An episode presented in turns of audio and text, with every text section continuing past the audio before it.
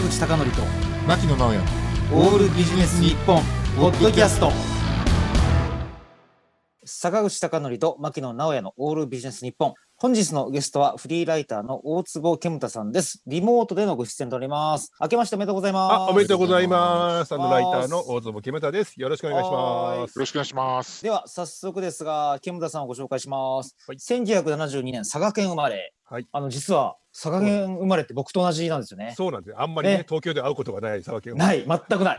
本当にね、隠れトランプの気持ちになったようなんですが、初めてお会いした時には佐賀県生まれということですごく意気投合しましたそうなんですよね。えー広告代理店にご勤務後にフリーライターに転向なさってます。アダルト、プロレス、アイドルなどサブカルチャー方面を中心にご執筆なさっています。で近年ではトークイベントの企画制作としてもご活躍なさり、1919年には100本、はい。100本ってすごいですね。そうですね。365日しかないのに100本ってことはもう3日に1回ぐらいイベントに携わってきたそうです。はい。ということで木村さん今日よろしくお願いします。はいこちらこそよろしくお願いします。あのでは木村さん早速なんですが、はい。はい。あのちょっと個人的なバックグラウンドを聞く前になんでしょう。あのトークイベント100本ねはい。携わってきたということでちょっとお伺いしたいんですけどはい。あの私、はいトークイベントに結構呼ばれるんですけど。はい僕もお世話あになりましたのね、いやいやありがとうございます。これまで2回だけはい。あのトークイベントで、はい。あの隣のあの、出ている出演の方から喧嘩を売れたってことがあるね。物騒ですね。ね、すごい物騒でね。今まで一番揉めたイベントってどんなイベントですか？あ僕ねでもあんまね揉めた覚えはないんですよね。はい。危険は事前に察知してそういうことがないようにしているのでえ、一番エロかったイベントなんですか？えらい下水質問からいきますねあ、もちろんもちろん。はい。まあ結構 AV 女優さんのイベントを結構やってたので、はいはい。はい、今は結構ね、そういう会場とかかなりおっぱいとか出しかダメみたいになってますけど、昔は結構オープンだったりした時期がありまして、もう15年ぐらい前ですかね。あ、そうんのオープンっていうのは二つの意味ですね。はい。ポロリと公開と、え、マはい、ジで？そうですね。もうえ、結それあの構昔は載せ、られて？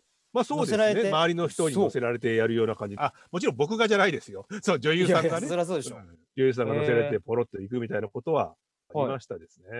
えー、あのちなみにそれはポロリをした瞬間にはい。会場ってのは湧くんですか？やっぱ湧きますよね。あと、ますよね。ぶっちゃけ僕のイベントではないということは一応ここで言っておくんですけど、あの、はいはいこう、イベント中に女優さんと男優さんがトイレに行き何かをやっていたっていうことは目撃したことはあります。え、何かって何をしてるんですか？いや、もうそれ以上はちょっと僕、そんなラジオで言えませんよ。あ あ、そうなんですか。そう、昔はね、なんかそういうのも良かったわけじゃないんですけど、はいはいうん。なんか自由な時代があって、まあ徐々にそれでも最近厳しくなってね、うんはいはいあんまやってないんですけど。え、すみません。ちなみに、あの、はい職業としての AV 男優とかいう本が出てましたけど。はいはいはい。ねあの職業としてということであれば、はい。あまりそういうのはプライベートではないのかなっていう気がしてたんですが、そういうことで結構あるんですか？あプライベートでそう AV の方がってことですか？あ、いやいや、プライベートでイベントに出てるにもかかわらず、はい。そういうハプニングがあるんですね。うんまあ、好きな人、やっぱ、特に男優さんは本当に好きですからね、行為自体えが。えっと、木村さん、何が好きなんでしょうか？まあまあ、成功がね、交尾がね、好きな方がやっぱ多いですので。そうなんだ。どう言っていいやら。うん、やっぱあの女優さんってのは結構いろいろいらっしゃる。まあまあ、あんまりそういうの好きじゃないけども、まあちょっとねっていう人もいらっしゃいますけど、特に昔はね、結構そういう人も多かったんですけど、男優さん基本的にもう大好きっていう、いわゆる撮影終わってからそういうお店に行くような人って結構いらっしゃるんで。あの、ちなみに、そのような AV 女優の方とか、はい。まあ、最近はあのセクシーアイドルって言い方しないといけないんですよ。言い方しますね。はい。でそういう方々っていうのは、はいどういうトークをするような場を設定なさってますか、あーはいはいはい。あの、僕の場合はですね、まあ普通はそういうエッチな話をするっていうのが、まあみんなそういう期待してやるじゃないですか。はいはい。まあ僕もやっぱ普段のし雑誌の取材とかでやっぱそういうエッチな話をいっぱいデビューはどうでした？まあ初体験はどうでした？みたいな話をするんですけど、自分のイベントの場合は、なんか逆にそういうのじゃなくて、その女の子の趣味とかそういう話を聞くやってたんですよね。えーあの、なんか AV 女優の方、セクシーアイドルの方のプライベートをいろいろドキュメンタリー的にね、する本って結構最近増えてきましたけど、はい。意外に二通りに分かれる気がしてまして、ほうほう普通の女性か、あるいはなんか親からのなんか虐待が多かったりとか、ああ、なんか一あつ、やっぱ過去のっていうね、そういうのはちょっとあったりしますよね。うん。そういう感じでなんか印象的やっぱ今な。はもう普通な子の方が多いですね。本当にびっくりするぐらい。なんかその普通の中でも印象的だったセクシーアイドルの方っていらっしゃるんですか？やっぱ最近だとこう、結構なんかサブカル的なところに人気の戸田誠さんって方いらっしゃいますはいけど。はいはいはい。あの、週刊プレイボーイに出て、そうですね、はい、結構ね、うん。いろいろ。うんうん。されてる。うん。まあ彼女なんか本当初体験がもう AV っていう人で、はいはいはい。でやっぱそういうなんかもともとちょっとまあ、彼女はそういう虐待というよりはどっちかそういうね、過去のそういう、まあ、サブカルチャーものが的なものが好きで、やっぱその映画とかも、本人も監督とか最近されてますけど、やっぱその映像とかの興味も含めて、ちょっと AV 出てみたいみたいなのがあったりとか。あの、男優の方はどうやって選ばれるんですか？男優は基本的にはまあ、あの、男優は本当上から下までいるんですけど、まあ最初のうちはこうなんかちょっと出て、ちょっと出すだけみたいなね。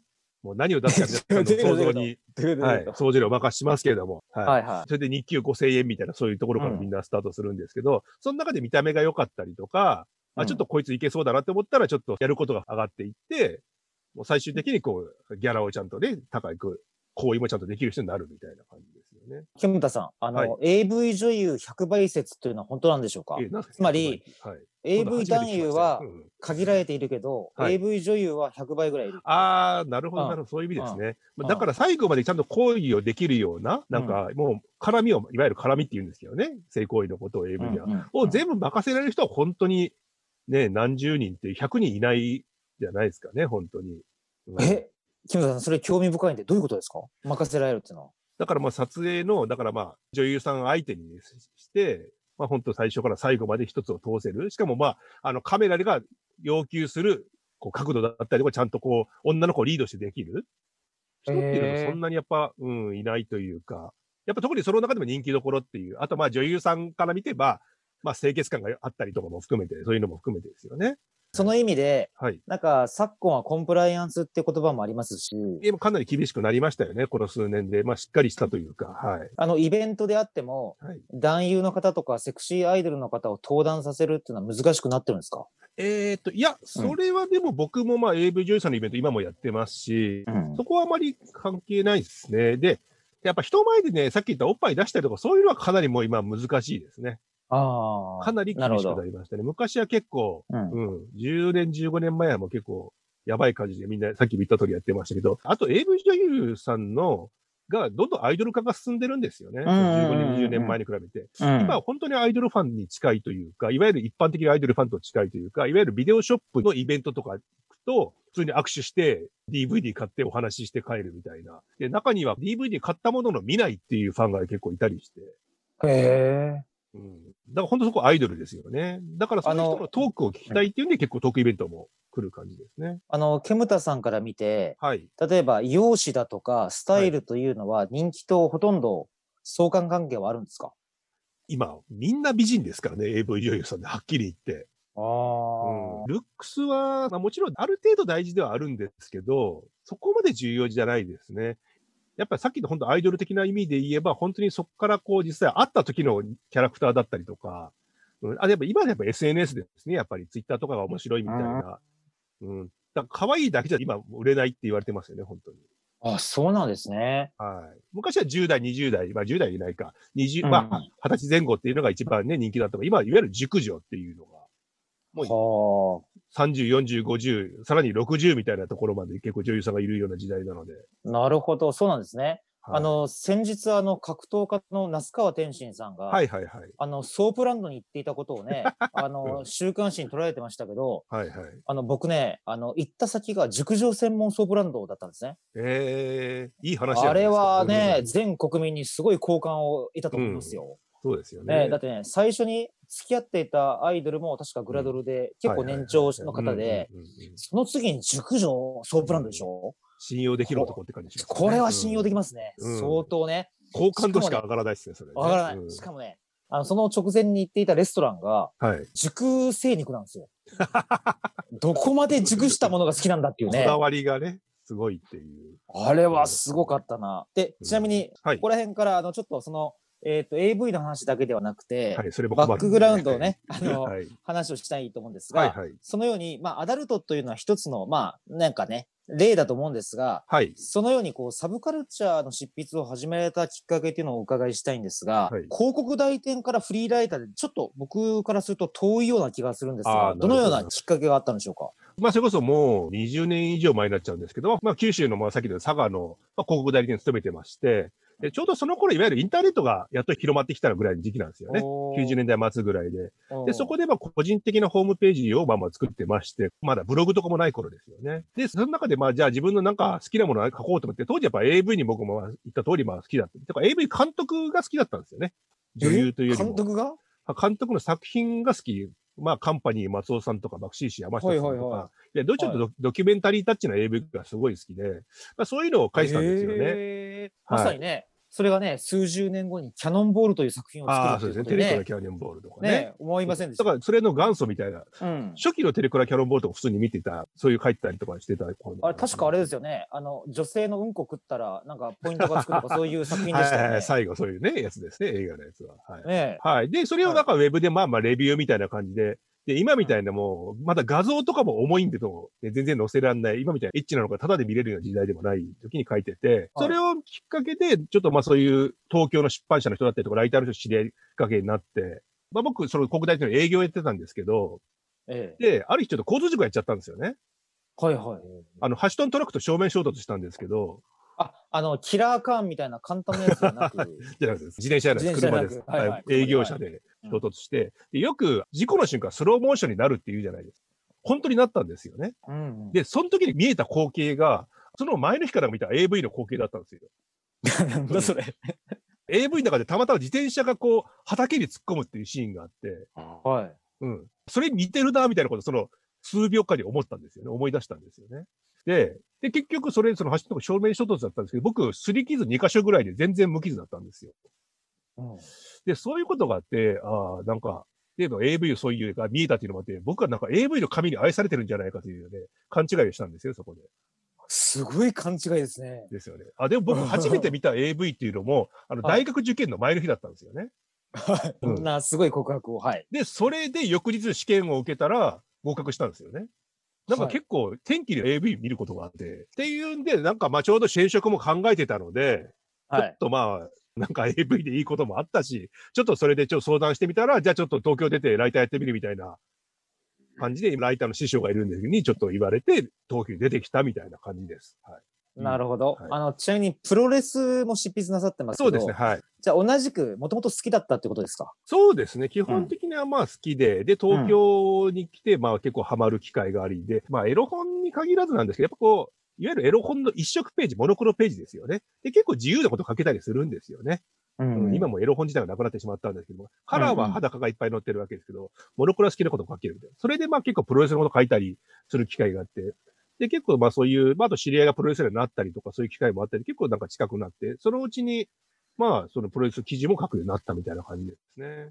あの、ターザン山本さんっていうね、はいはいはい。有名な編集者いらっしゃいましたけど週刊プ、ロレスのね。ね、あの、週刊プロレスとか、あるいははプロレス雑誌を経由して、すごい有名なライターさんって生まれてるじゃないですか。まあそうですね。今ね本当増えてますよね。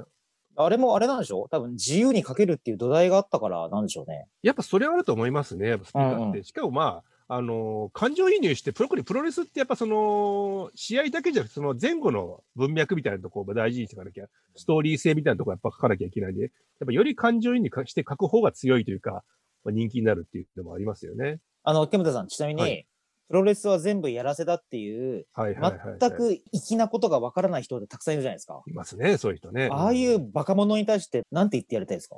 あの、僕がよく、プロレスは何かっていうともあれですけど、プロレスの魅力とはっていうところで、プロレスは勝ち負けを見るとではなくて、あの、2.9で人が立ち上がるところを見るのがプロレスだって僕はよく言うんですよね。うん。勝ち負けじゃないんですよ。人が立ち上がる姿を見るのがプロレスなんですよ。はいはいはうんだから勝ち負けで言ってる時点でね、もう野暮ですね。つまらない人ですね。はい。でそれがね、仕掛けられたかどうかっていうのを見るものではなくて、そうなんです。ボコボコにされて、それでも立ち上がる姿を見て、我々は感動するわけで。うんなるほど勝ち負けは結果でしかないんです。あの、木村さん、ちなみに、あの、はいプロレスラーの入場音楽って、はいはい。この10年間突然、あの、ヒップホップ系が増えたような気がするんですが、まあ、やっぱりそうですよね。うんブームというか、そういうところはあるかもしれない。昔がやっぱね、結昔構、ロックロックとかメタルだったのに、そうですね、派手めな感じの。まあ、やっねあいつらぱアメリカとかもそうですしね、やっぱり。あいつら裏切りやがって、そこはまあいきなりあのね、ロックとかね、裏切ってはいはい、突然ヒップホップとかね、やっぱ沢口さん的にはそこは気になるわけですね、やっぱり。いや、だって、昔とかね、あの、はいヨーロッパとかイングベーマルームスティー流してる人いましたけど、早引き系がやっぱね。早引き系ね、そうですね。うん。もう今なんて武蔵さんぐらいしかいないですよ。うん、確かに、今、まあ今世間で流行ってるのがね、もうヒップホップなんでそこは仕方ないです。うん。仕方ないですか、うん、そこら辺は。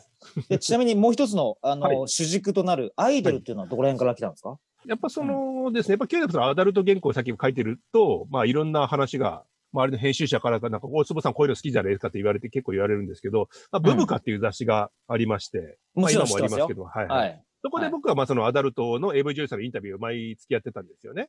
うんはい。で、そしたらその編集者が、あの、いわゆるももクロとか、48グループも担当してる人で、大友さん、プロレスとかも好きだったら、こういうの好きじゃないですかっていうのをももクロを紹介してもらったんですね。こういうの好きです。教えてもらったらまんまとハマって。で、もともと、まあ僕もバン、ね、さっきで音楽が好きなので、うん。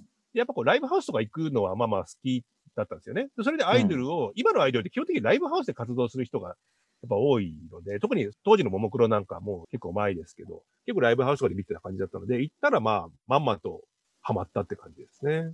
あの、しかもね、ももクロはバンドマンと相性がいいですよね。そうですね。ええちょうど僕が見てた頃、さ最初に見たのが神聖かまってちゃんってバンドとのタイうんうんうんツーのツーマンのライブだったりとかして。うんうん。あの、ほら、しかも楽曲提供者が、ね、そうですね。ハードコアの方とかもね、はいはい。奈良崎さんとかね。そう、奈良崎さん、うコルタ・オブ・やってましたよねディーパーズですね。うんうんうん確かね。。ああいうね、あの、知ってる人はよく知ってるっていう方がね、提供してるんで、すごいいいですよね。ね。うんあの、ちなみに私ね、はいももクロの方と会った時に、お、すごい。あの、コールタ・オブ・ディーパーズの話をしたら、はい。ね、突然、あの、僕に優しくしてくれまして、あ あの、わからないじゃなかったんですね。優しくしてくれたんですね。優しくしてくれて、あの、集合写真撮ってくれまして、おお、あの、フェイスブック、ね、フェイスブックのあの、壁紙にしてるんですが、はい。それはすごい。ちなみにあの、アイドルで、今、はいケムタさんが推してるアイドルっているんですか？今ですか。なんだろうな。うん。まあ、個人的にはまあ、去年ぐらいから押してる、ずっと押してるのは、まあ、ティップトーってグループがありまして、まあ僕もイベントとかでお世話になってるんですけど、はいまあ基本的にビジュアルはまあ制服系の、まあ可愛らしい女の子で、ただ音楽がすごくなんかギターポップだったりとか、結構エレクトロニカとか結構そういう楽曲をふんだんに取り入れてるグループなんですよね。やっぱり、やっぱ音楽的にやっぱこう、ツボなグループがやっぱり好きになっちゃいますね。やっぱりビジュアルも大事ですけど。なるほどね。はい。あの、最近なんか突然ね、はい。私結婚してましたではなく、あはいはい。それをね、一個通り越して、私実は子供がいますって告白するアイドルいるじゃないですか。いますね。ああいうのってどう思います？でもそこはもうね、んオタクはそう言われたら、うん。おめでとうとしか言いようがないのは悲しい差がですよね。そうなんだ。じゃあ、そこら辺のアイドル事情も含めてまた教えてください。はい、残念ながらお時間が来てしまいました。えー、ケミタさんにはまだまだお伺いしたいことがございますので、来週もご出演いただき、お話の続きを伺いたいんですが、よろしいでしょうか？はい、もちろんぜひよろしくお願いします。お願いします。はい。本日のゲストは、ライターの大坪ケムタさんでした。坂口孝則と牧野直哉のオールビジネス日本ポッドキャスト。今回はここまで。次回もお楽しみに。